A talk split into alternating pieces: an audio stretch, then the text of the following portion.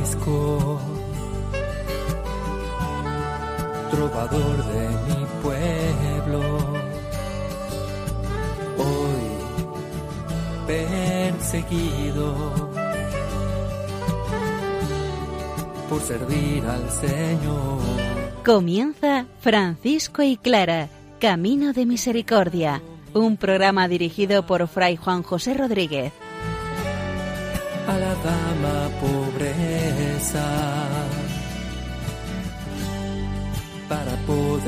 Estar más cerca de Dios. Yo, Clara,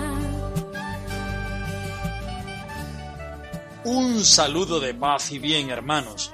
San Francisco nos presenta su primera regla, aquella que no es la que profesamos los hermanos menores, los franciscanos, pero es aquella que debemos vivir, porque es un camino de seguimiento dentro de la Iglesia siendo hermanos menores. Clara, por otra parte, en medio de su proceso de canonización nos muestra el milagro del aceite, que no es otra cosa más que mostrar la vida clariana como el prodigioso milagro de aquella viuda que daba todo lo que tenía para vivir en el cepillo del templo.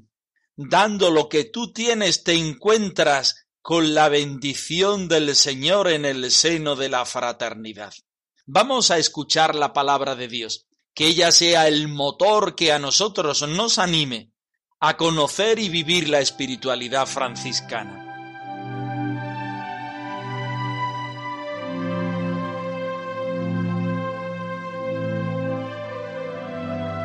De los Evangelios de Mateo y Lucas. Jesús, oyendo al joven, le dijo, Aún te falta una cosa. Vende todo lo que tienes, dalo a los pobres y tendrás un tesoro en el cielo. Luego, ven y sígueme. Si alguno quiere venir en pos de mí, niéguese a sí mismo, tome su cruz y sígame. Si alguien quiere seguirme y no aborrece a su padre o a su madre, a su mujer e hijos, a sus hermanos y hermanas y hasta su propia vida, no puede ser mi discípulo. No se venden dos pajarillos por un cuarto, y sin embargo, ni uno de ellos caerá a tierra sin permitirlo vuestro Padre.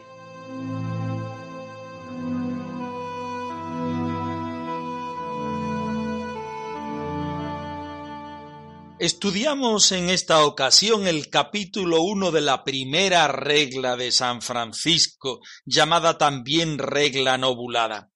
Este texto franciscano que es un tesoro, una perla, porque San Francisco explica sin prisas, desde un tono espiritual, los grandes temas franciscanos. ¿Tú quieres vivir el Evangelio sin glosa? ¿Tú quieres seguir los pasos del Señor al estilo de San Francisco? Entra, introdúcete en este texto que es gloria bendita para el seguimiento de la vida franciscana. En el día de hoy entramos en el capítulo 1. Los hermanos deben vivir sin nada propio y en castidad y obediencia. Escuchemos lo que nos dice San Francisco al respecto.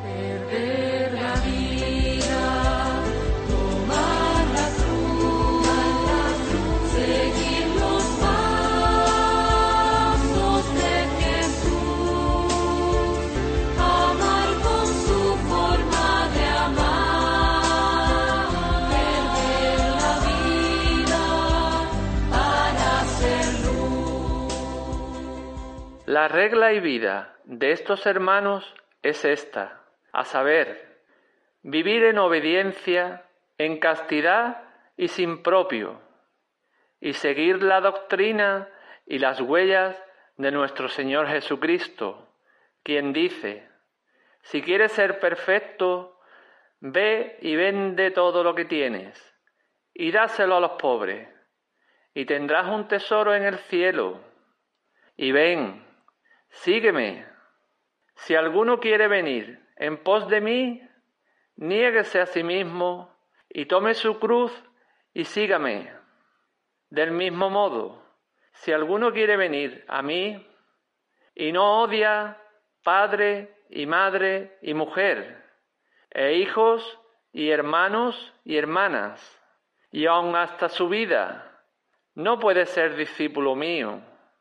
Todo el que haya dejado padre o madre, hermanos o hermanas, mujer o hijos, casas o campos por mí, recibirá cien veces más y poseerá la vida eterna.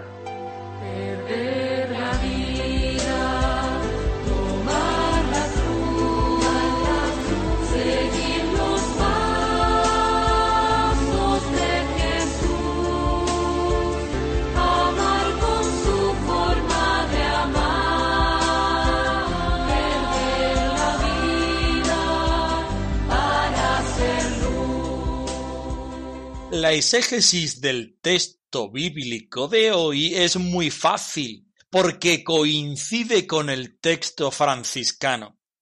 San Francisco quiere que su forma de vida sea no solamente leer, escuchar y cumplir el Evangelio, sino convertirse en un Evangelio vivo y viviente. Por eso San Francisco una y otra vez recurre a la palabra de Dios, una y otra vez va a la iglesia para encontrarse con el Señor Jesucristo muerto, crucificado y resucitado en la palabra de Dios. Por eso San Francisco no quiere inventar una nueva forma de vida, sino quiere que el Evangelio sea su propia forma de vida. Y al ser casi obligado por la Iglesia y por sus mismos hermanos a construir y a escribir una regla, San Francisco no puede ni quiere hacer otra cosa más que recurrir a la palabra de Dios, particularmente a los evangelios, los evangelios de Mateo y Lucas, los más cercanos, digamos así, los más históricos, los más sinópticos, porque después su evangelio preferido es el evangelio de San Juan. Así pues, lo que hace es tomar distintas citas de estos evangelios, Mateo y Lucas, y las corona con lo que él quiere hacer. ¿Qué quiere hacer? Vivir el Evangelio. Esta es la regla y la vida de los hermanos, de los hermanos menores, de los que quieren ser evangelios vivos y vivientes al paso y al cordón de San Francisco. ¿Qué es lo que tienen que hacer los hermanos menores? Vivir en obediencia, en castidad y sin nada propio, y seguir la doctrina y las huellas de nuestro Señor Jesucristo. Vamos a ir un poquito más despacio, pero no queremos olvidarnos de la palabra, sino que partimos justamente de la palabra de Dios. ¿Y qué es lo que dice Jesús en la palabra de Dios? Te falta una cosa, véndelo todo, dalo a los pobres, luego ven y sígueme, o si quieres de otra forma, si alguno quiere venir en pos de mí, que se niegue a sí mismo, tome su cruz y sígame. Y si alguien quiere seguirme y no se aborrece a sí mismo, no aborrece su familia, no aborrece a sus muertos, no aborrece a ninguno de los que no es digno de mí. La palabra es la que nos invita a vivir esta forma de vida en obediencia, sin propio y en castidad, y seguir la doctrina y las huellas de nuestro Señor Jesucristo. Ven y sígueme, no esperes más. Yo junto a ti siempre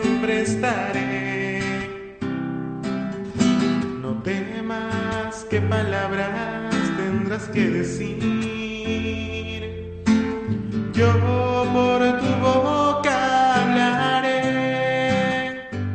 San Francisco quiere que los hermanos menores vivan en sin propio, No dice en pobreza como el resto de los religiosos y religiosas de la Iglesia. San Francisco a este voto, a este consejo evangélico, le pone un plus.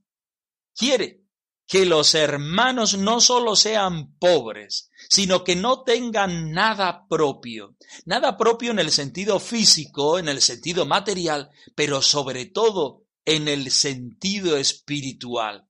Porque San Francisco no se inventa nada, sino que va a la palabra de Dios. En el Evangelio de San Lucas, en el capítulo 18, si quieres ser perfecto, vete y vende todas las cosas que tienes y dásela a los pobres, y tendrás un tesoro en el cielo. No mira la renuncia, ve todo en positivo. ¿Qué es lo que está en el centro de su vida? ¿Qué es lo que quiere conseguir como primer objetivo?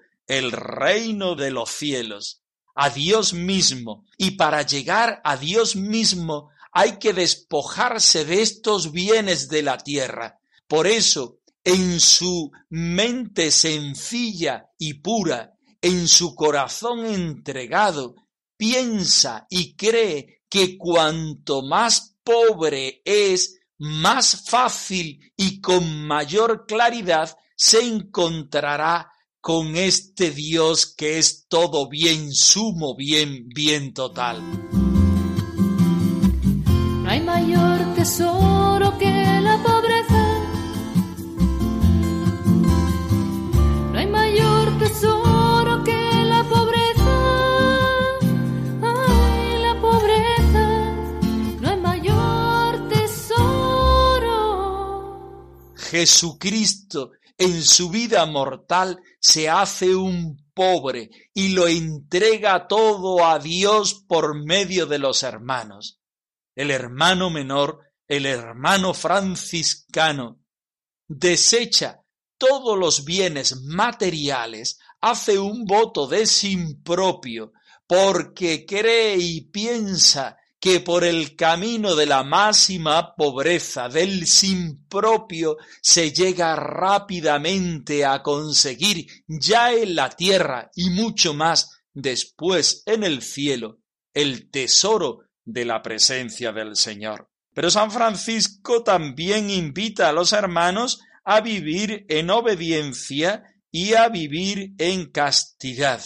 Desde este sin propio, porque somos pobres, porque no tenemos nada, no podemos hacer más que obedecer, obedecer en el sentido del servicio, obedecer en el sentido de repartir nuestro corazón a todas las criaturas sin fijarnos ni quedarnos en una. Sería muy pobre para el hermano menor vivir y compartir la vida con una sola persona, por muy santa que sea la vocación matrimonial. El hermano menor está llamado a vivir la castidad para encontrarse con el resto de las criaturas como hermanos y hermanas que me sitúan ante un Dios que es Padre, Hijo y hermano a la vez. Y me sitúan en la posibilidad de la obediencia en el sentido de regalar mi ser, regalar mi libertad, regalar todas las capacidades al Señor para ponerlas al servicio de los demás. Señor, ¿a quién iremos? Si tú eres nuestra vida. Señor, ¿a quién iremos? Si tú eres nuestro amor. Señor, ¿a quién iremos? Si tú eres nuestra vida. Señor, ¿a quién iremos? Si tú eres nuestro amor.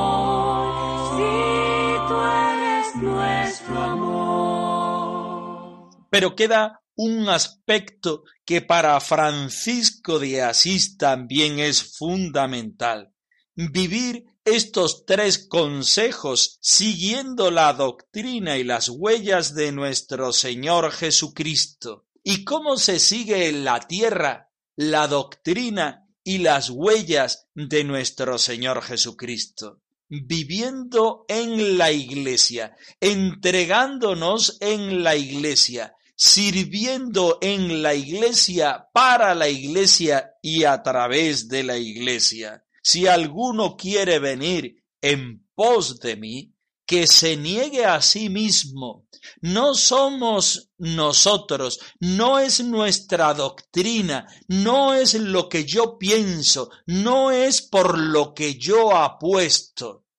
Yo entro a formar parte de la familia de los cristianos y en la familia de los cristianos yo soy un siervo, yo soy un hermano y un hermano con un apellido, hermano menor. Mi doctrina, mi parecer no tiene importancia, aunque para mí lo tenga. Lo que tiene importancia es vivir desde la palabra de Dios. Lo que tiene importancia es vivir desde la obediencia de esta iglesia que es madre y día a día por medio de sus pobrecillos sacerdotes me entrega el regalo precioso del Evangelio, el regalo precioso de la presencia de nuestro Señor Jesucristo, que me salva, que me sana, que me redime y que me invita a que yo haga lo mismo. ¿Quieres vivir el Evangelio? ¿Quieres seguir al Señor Jesucristo? Niégate a ti mismo, toma tu cruz y sígueme. O si alguno quiere venir en pos de mí y no odia a su padre, a su madre, a su familia, Señor, ¿tenemos que odiar? No, tenemos que amar con mayúscula el proyecto del reino de Dios que nos muestra Jesucristo. Lo que pasa que el Evangelio radicaliza. Cuando tú amas y haces opción por Jesucristo, por el reino de Dios, todo lo demás queda en la escala mucho más atrás. Todo lo demás se relativiza, aún pasando por la sangre, aún pasando por la carne, aún pasando por la familia. El seguidor de Jesucristo es aquel que se encuentra con el Señor, que se encuentra con su proyecto y que vive desde Él, por Él y para Él. Una entrega total a quien totalmente antes se ha entregado a nosotros. De simplicidad y fe, tú también serás la palabra de evangelio, sonrisa para todos, sonrisa para el pobre y para el débil. Estamos en el corazón del proceso de canonización de la Madre Santa Clara. La primera testigo sor Pacífica de Huelfucho de Asís, monja del monasterio de Asís, amiga de Santa Clara, vecina de Santa Clara, es quien nos muestra el corazón y la intimidad de la Santa de Asís. Ella en el día de hoy nos cuenta un milagro de Santa Clara, el milagro del aceite, un curioso milagro que nos sitúa en la clave evangélica de aquella viuda que entregó todo lo que tenía al Señor y desde el Señor vivió con plenitud. O que, o de aquella otra viuda del profeta Elías que da la harina y el aceite haciendo el panecillo para ella y su hijo y entregándoselo al profeta y desde ahí el Señor le da la abundancia. Vamos a escuchar este bonito texto y vamos a hacer una explicación para nuestra vida actual. Nada posee Clara, nada le pertenece, como lirio del huerto libre respira y crece, nada coge en su mano, nada que aquí fenece, pobre en la cruz se abraza, con Cristo que padece. Dijo también esta testigo que la vida de la predicha bienaventurada Clara estuvo llena de milagros. Una vez que faltó el aceite en el monasterio, hasta el extremo de agotarse completamente, la bienaventurada madre llamó a un fraile de la orden de los menores, dedicado a pedir limosna para ellas, llamado fray Ventevenga, y le dijo que fuese a buscar aceite, a lo que él respondió que le preparase la vasija. Entonces Madonna Clara tomó una vasija y la lavó con sus propias manos y la colocó sobre un pequeño muro que estaba cerca de la salida de la casa para que el predicho fraile la cogiese y la vasija estuvo allí un poquito de tiempo, y cuando fue a tomarla fray Ventevenga la encontró llena de aceite. Y no obstante haberse buscado diligentemente quien pudiera haberla llenado, no pudo encontrarse. Preguntada sobre cómo lo sabía, respondió que estando ella en casa había visto que la Madonna sacó la vasija vacía y la metió llena. Y decía no saber quién la había llenado ni cómo y fray Ventevenga decía lo mismo. Preguntada cuándo había sucedido este hecho, contestó que fue aproximadamente el segundo año de su estancia en San Damián. Preguntada sobre el mes y el día, dijo que no los recordaba. Preguntada si fue en verano o en invierno, dijo que había sido en el verano. Preguntada qué hermanas estaban entonces presentes, dijo que estaban allí Sor Inés, hermana de Santa Clara, la cual hacía poco había pasado de esta vida, Sor Balbina, que fue abadesa del monasterio de Val de Gloria, la cual también ha muerto, y Sor Bienvenida de Perusa, que todavía vive. Y juró sobre las predichas cosas y dijo también que ella no podría con su lengua explicar los milagros y las virtudes que el Señor había mostrado en la bienaventurada Clara. Donde quiera que va, del pesebre al Calvario, Clara con Cristo está. Escuchado el relato del proceso de canonización de Santa Clara, del milagro del aceite, queremos hacer caer en la cuenta a nuestros oyentes que no vamos a reparar tanto en la especificidad de los datos del milagro. En clave evangélica, la vida de Clara y de las primeras hermanas del monasterio de San Damián nos invitan a vivir nosotros también de la misma forma. Clara y sus hermanas son evangelios vivos y vivientes cuando viven la forma de vida que el mismo Jesucristo por medio de San Francisco les inspira. Cuando uno vive desde la palabra la forma de vida franciscana se convierte en un camino de misericordia. Santa Clara vive la vida desde el Evangelio. Las primeras hermanas del monasterio de San Damián desde lo escondido del claustro, desde el encuentro en la contemplación de Jesucristo, pobre, humilde, crucificado y resucitado en el crucifijo de San Damián, se convierten en testigos y en proclamadoras con la vida de este Evangelio el sin propio que ellas viven por petición expresa del Evangelio, se convierte aquí en un arma de vivir ya los dones del reino en la vida actual franciscana clariana.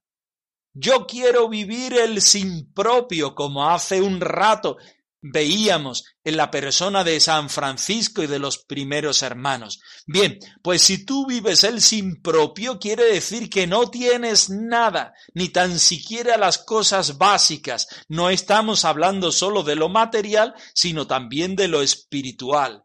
Pero es que tienes la promesa del Evangelio que cuando tú vives esto como un tesoro, el Señor Jesucristo sale a tu paso y no te va a faltar nada, porque el Señor Jesucristo te da el ciento por uno. Y cuando tú en esa pobreza, en ese sin propio, te apoyas en la iglesia por una parte y te apoyas en tu fraternidad por la otra, ojo, que vivían este tesoro las hermanas del monasterio de San Damián pero estaban acompañadas con un hermano de la orden, como bien pone el texto. Esto no es un detalle que se nos pueda olvidar, sino es toda una invitación a vivir nuestra vida franciscana, ha sido la primera, la segunda y la tercera orden.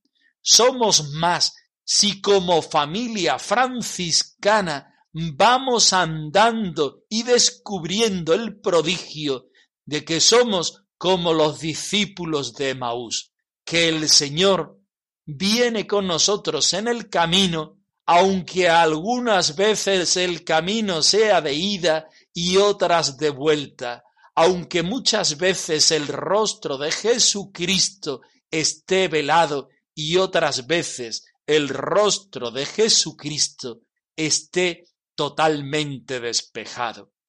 Es una invitación el proceso de canonización en este punto del milagro del aceite, a que nosotros, como aceite nuevo derramado del costado de Cristo, seamos capaces de vivir y revitalizar como familia franciscana nuevamente el Evangelio que está por estrenar.